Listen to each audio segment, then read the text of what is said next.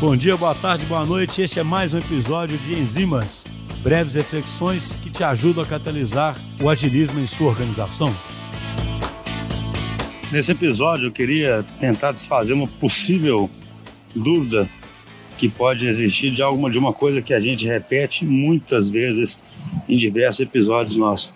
A gente fala muito que o que interessa são os, os resultados, né? Que as equipes têm que ter foco nos resultados, que elas têm que ser desafiadas por resultados é, e não por escopo. Qual que é a, a dúvida que eu tenho medo ou a, ou a, contradição que pode existir aí, né, gente? Meu medo é o seguinte: quando a gente fala que o foco tem que ser só em resultado, a gente está querendo contrapor isso com um foco em escopo. Né? A gente já falou muito sobre isso, como o escopo não sendo, na verdade, algo relevante e sim um resultado para o negócio. Mas quando a gente fala que o foco é só em resultado, a gente não quer dizer que uma equipe deve ser pressionada de qualquer jeito para entregar um resultado e que a gestão, por exemplo, que está fazendo essa pressão não quer nem saber o que está acontecendo ali dentro. Na verdade, do ponto de vista interno, a gente acredita demais nas pessoas e nos processos que têm que ser seguidos. E você tem que acreditar nas pessoas e nos processos e amadurecendo isso para chegar em resultados bons, né?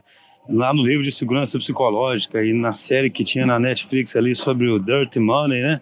A maior parte das fraudes que começa a acontecer em grandes organizações, um dos grandes motivos é que começa a haver uma obstinação, uma obsessão tão grande por resultado a qualquer preço, que as pessoas começam a distorcer tudo internamente para gerar aqueles resultados. E abrem mão de princípios, e abrem mão de processos, e abrem mão de ética. Né? Então, quando a gente fala foco em resultado, não é resultado a qualquer preço a gente quer dizer que o progresso tem que ser medido pelo resultado, mas o resultado tem que ser consequência de um time que se aprimora, que segue princípios e que tem espaço para errar. Se a gente pega no mundo esportivo, por exemplo, um grande campeão igual o Rafael Nadal, você vê que o cara mais faz é acreditar no processo, acreditar no treinamento, acreditar em aprender com os erros, e aí os resultados serão consequência disso.